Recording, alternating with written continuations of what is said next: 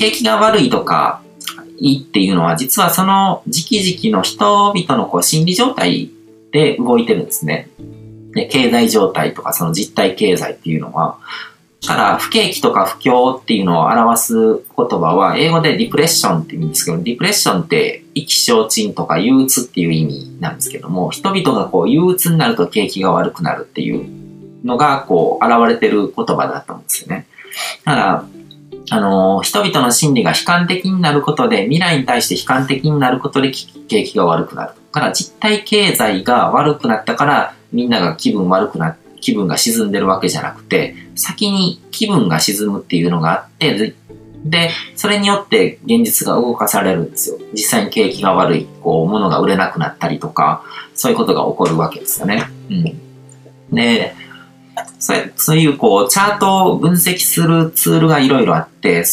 そういうのはこう、過去のデータを集めて、データを集める期間とかをこう、こっからここまで、こっからここまでって見ていくと、あのやっぱり違った法則性が見えてくるんですね。だからこう、株の取引とかが電子化される前のこうデータとかを見ても、あんまり当てにならなかったりとかするし、インターネットが、あの、使えるようになって、ネット上で株の取引ができるようになってからは、やっぱりこう値動きとかって変わってきてるんですよ。で、そういう技術の進歩によって人々の心理の動き方っていうのが変わってきてるっていうことで、で、そういう数学的にこう解析して指標っていうものを作って、その指標をもとに、ここ今こういう形だから未来こういうな、こういう風になるんじゃないかっていう、その確率論の世界なんですけども、そうやってこう予測していくんですけども、実際のところそういう解析ツールの、あの、範疇に当てはまらないような値動きがしょっちゅう起こったりするんですね。で、サブプライムローンとか、こう、リーマンショックの時も同じで、あれ、なんかこう、100年に一度の、なんかこう、インパクトみたいなことが結構しょっちゅう起こってるじゃないですか。その時点でなんかおかしいなっていう感じなんですけど、そこで多分こう、法則性が変わってるんですよね。うん。で、統計学っていうのは、そうやって未来に進んでいく中で新たなデータが加わっていくことで、そのデータの中から見出されてくる法則性自体も変わっちゃうんですよ。だからサブプライムローン以前のデータで解析すると、こう通用してた法則性っていうのが、サブプライムのデータがこう加わると、なんか結構かけ離れたデータなので、また別の法則性になっちゃうわけですね。で、リーマンショックとかでも同じで、そうやって新たなことがこう起こっていくことによってデータが増えていくので、それによってこう法則性っていうものもこう書き換わっていくっていう、そういうリスクをはらんでるんですよ。うん。で、占いっていうのはまあいろいろ種類があるんですけども、あの、先生術とか数秘術的なものはこう星の、さっきもあの話した通りこう星の動きとか歴とかでこう運命とか素質っていうものを読み解いていくわけですね。で、タロタロットカードみたいにこうタイミングですね。その、それをこう、あの、占う人が、こう、そのカードを引くタイミングであったりとか、その人の人生の中のタイミングでこういうカードが現れたからこうだみたいな感じで、そういうふうに見ていくものもあれば、そこに何かこう、霊的なインスピレーションみたいなものが加わることもあるし、あと、手相とか人相とか層を見るっていうものもあるんですけども、いずれにしてもそういうデータを集めてきて、で、統計学で、あの、傾向を読んで、で、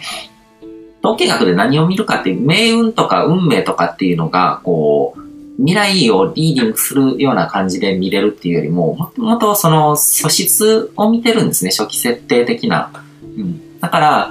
あの、この星このタイミングで生まれた人とか、この、まあ、分類されてるわけですよね。こう、先生術とか、こう、動物占いとかもそうだし、あの、星座とかだと12種類とかでこう、分かれてるんですけども、ここの星の人っていうのは、あの、こういう性格的なこう特質を持つ可能性が高い。こういう性格の中でこういう部分がなんかこう強調されるとかっていうのが生まれやすいっていうのが、こう、素質として、こう、初期設定として、性格の初期設定みたいなものですよね。っていうものがあって、それによってその人の、が人生でどういうものを求めるのかっていう、こう、方向性も変わってくるわけで、で、人生の大事な場面でどういう選択をするかっていうことの傾向も変わってくるわけですね。だから、そういう初期設定を持った人が人生の中で、あのこういう生き方を歩みやすいっていうような、こう、確率論としてのこうデータが出てきて、で、この、こういう人はこの、このタイミングで、あの、人生の何歳ぐらいの時にこういうことに出くわしやすいとか、そういうものとかも全部データとしてこう蓄積されて、で、そこからまたこう、その人の人生の中でのこういう、あの、バイオリズムみたいなものを割り出したりとか、そういうもので、こう、あの、解析していってるわけですよね。で、それがデータとして蓄積されて、こう、まあ、あの、受け継がれてきてるのが、こう、占いみたいなもので、うん。だからそれは株式チャートとかでこう予測してるのと同じような感じで、ただ、確率的にこうなる確率が高いけども、絶対ではないっていうものなんですね。うん、で、だから、あのー、占いはその統計学っていうものがそういうものだっていうふうにこう、抑えた上で、で、肝心な部分はコーチング的な要素が強いっていうことも抑えておく必要があって、あの、占いとか法則性っていうのはこう、信仰と結びついてるところもあって、人生の展開ですね。その人の人生の展開に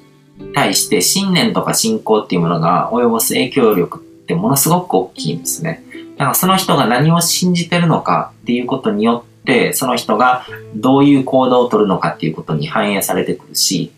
うん、人生の大事な選択っていうものがその信念とか信仰っていうものに、あの、コントロールされてるわけですね。だから、その、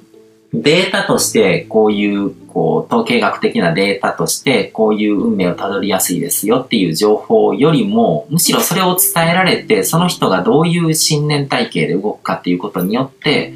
あの、変わる部分の方が大きいんですよ。だから占い師の人っていうのは、こう、情報を伝えるだけじゃダメだと思うんですね。だから、あなたはこれから3年間ちょっとこう、不幸になる可能性が高いですよって、そのまま伝えられたら、あの、それまで調子よく生きてた人が、なんかもうすごい暗い気分になって、で、暗い気分になって自分はこの3年間はいいこと起こらないんだ、みたいな感じで思っちゃうと、本当にそうなっちゃうんですよ。それは、占いが当たったっていうよりは、あの、そういうアンカリングをされたからとも言えるわけですね。そういう洗脳とかマインドコントロールを受けたから本当にそうなってしまったとも言えるわけで、だから、占い師が、こう、占いを信じやすい人に向けて、こう、発する言葉っていうのは、そういう、あのー、威力を持ってるので、それを自覚してほしいなっていうふうには思いますね。コーチングマインドっていうのはすごく大事で、相手の人生を良くするために、可能性を開くためにそれをやってるわけで、だから、悪い不穏なこととかそういうのとかをこうそのまま伝えるっていうことが大事ではないと思うんですよね。人生っていうのはそういうふうにこう思い込みでできてるものだから、うん、ここの観点もすごく大事で占いとかに振り回されやすい人とかこう運命とかそういうものとかにこう囚われやすい人とかはちょっと考えを変えてほしいと思うんですけども世界中の他人からすべての他人からこの人は不幸だって思われるような生き方をしてるとしても、本人の認識が幸せだったらその人の人生成功って言えると思うんですよ。でもそれは本人以外の誰にもお伺い知ることはできないですね。だから、僕が本当に幸せなのか、本当はなんかこういろいろ取り繕って幸せじゃないのかっていうことって僕にしかわからないんですよ。本当のところって。うん。だから僕は本気でも幸せって思えてたらそれでも成功なんですよ。だから占いとかもそういうもので、こう自分以外のものにこう何かこう、あの、コントロールされるものじゃないと思うんですよね。で、うん、人間というか、まあ人間以外の動物もそうだし、こう、世界とかこの宇宙全体っていうのも、こう、過去に起こったことを全てこう、経験して、それを記録しながら存在してるんですね。だから宇宙の歴史とか、歴史っていうものはこう過去の記録が全部こう残されてて存在してるわけで、で、そうやってこう過去の記録をデータ化して、で、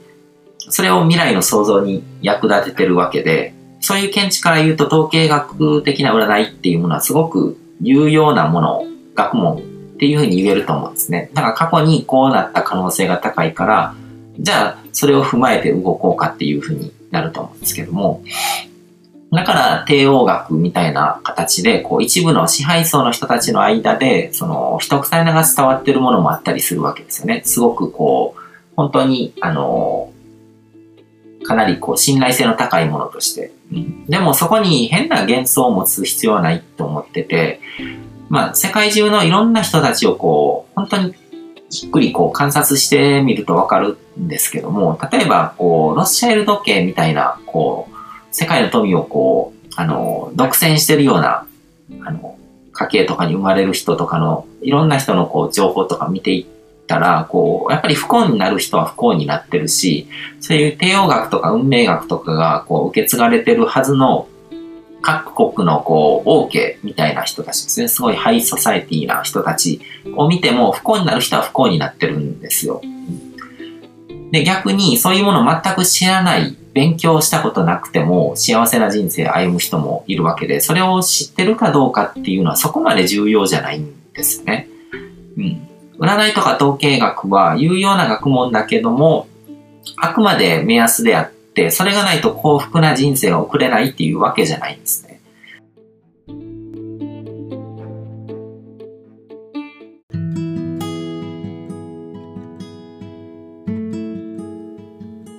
今回も最後まで聞いていただいてどうもありがとうございます。